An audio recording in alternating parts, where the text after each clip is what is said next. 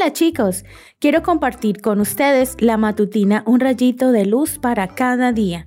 Hoy escucharemos las semillas de zapallo. Y pueden estar seguros de que no escaparán de su pecado. Números capítulo 32, versículo 23. Los padres de Jorge tenían una granja donde cultivaban verduras.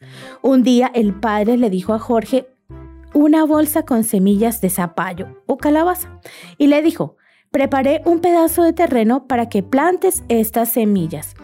He calculado que si siembras 10 hileras de semillas, tendrás la ganancia suficiente para que te compres las zapatillas que tanto quieres. Jorge estaba muy emocionado, así que fue directo a sembrar. Plantó una, dos, tres, siete hileras de semillas, pero aparecieron sus amigos invitándole a ir al río para bañarse. Jorge pensó, en realidad mi padre no se enterará si terminé o no, o con lo que he plantado creo que es suficiente para comprar mis zapatillas. Entonces se fue corriendo con sus amigos y tiró las semillas debajo de un puente cerca de donde pasaba el río. Esa tarde cuando regresó a casa, su padre le preguntó si había plantado las 10 hileras de semillas y Jorge le dijo que había realizado todo el trabajo.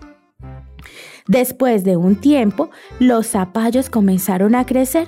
Sin embargo, en una parte del terreno no brotó nada.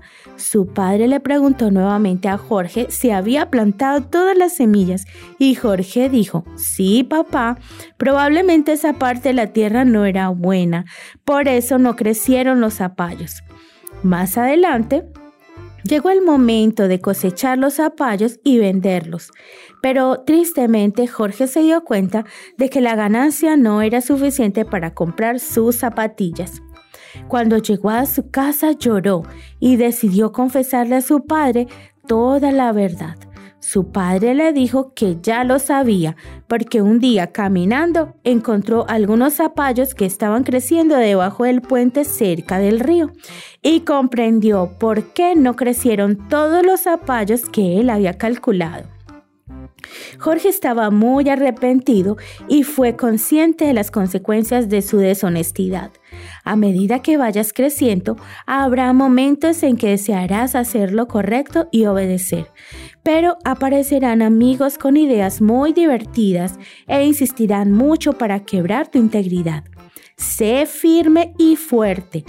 Ora Vuélvete a Jesús y piensa antes de actuar, ya que generalmente las consecuencias de la deshonestidad son muy dolorosas.